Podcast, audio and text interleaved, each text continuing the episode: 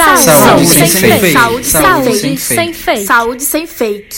Olá, bom dia, boa tarde ou boa noite, dependendo da hora que você esteja ouvindo esse áudio. Eu me chamo Johanna Cândido. Eu me chamo Maria Raíssa. E eu me chamo Carlos Henrique. No podcast de hoje, traremos um resumo de um artigo científico intitulado de O FNDC5, irisina, associado ao exercício, resgata a plasticidade sináptica e defeitos de memória em modelos de Alzheimer.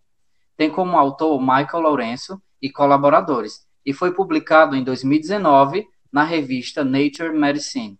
A incidência da doença de Alzheimer, a forma mais comum de demência em indivíduos mais velhos, está aumentando à medida que a população mundial envelhece, com mais de 35 milhões de pessoas afetadas em todo o mundo. Atualmente, não há tratamento eficaz para essa patologia.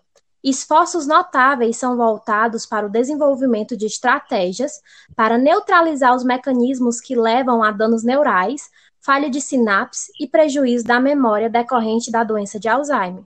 De acordo com essa pesquisa, o hormônio irisina, que o corpo libera em maiores quantidades durante a prática de exercício físico, pode prevenir a perda de memória relacionada ao Alzheimer.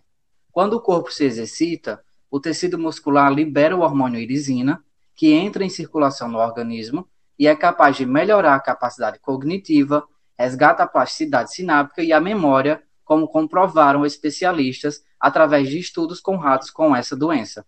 Neste estudo, testou-se a hipótese de que a irisina e a sua proteína precursora FNDC5 poderiam ser mediadores chaves do efeito benéfico do exercício. Para provar que isso ocorre, investigou-se os níveis de irisina e de sua proteína precursora FNDC5 no cérebro e no líquido cefalorraquidiano de pacientes com doença de Alzheimer e em modelos de ratos com a mesma patologia. Os cientistas demonstraram que o aumento da irisina, assim como sua proteína precursora FNDC5, interfere de maneira positiva na memória e na aprendizagem dos ratos com Alzheimer.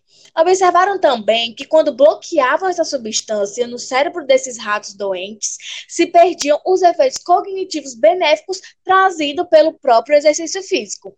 Isso sugere que o exercício físico precisa da participação do hormônio na plasticidade sináptica e na memória em camundongos. Os cientistas afirmaram que o exercício melhora as capacidades cognitivas e atrasa a progressão do transtorno neurodegenerativo mas são necessários estudos adicionais para compreender melhor como a irisina entra em ação e interage com o cérebro. Além disso, disseram que é preciso um conhecimento melhor para avaliar se a proteína tem um efeito cognitivo benéfico semelhante nos humanos. Destacaram, entretanto, que a descoberta recente pode abrir o caminho rumo a novas estratégias terapêuticas que sirvam para mitigar a deterioração cognitiva em pacientes com Alzheimer, uma doença que não tem cura até o momento. Assim, a irisina pode ser uma promessa como um alvo potencial para intervenções terapêuticas em pacientes com mal de Alzheimer. Por exemplo, estudar quais exercícios físicos produzem a maior quantidade deste hormônio.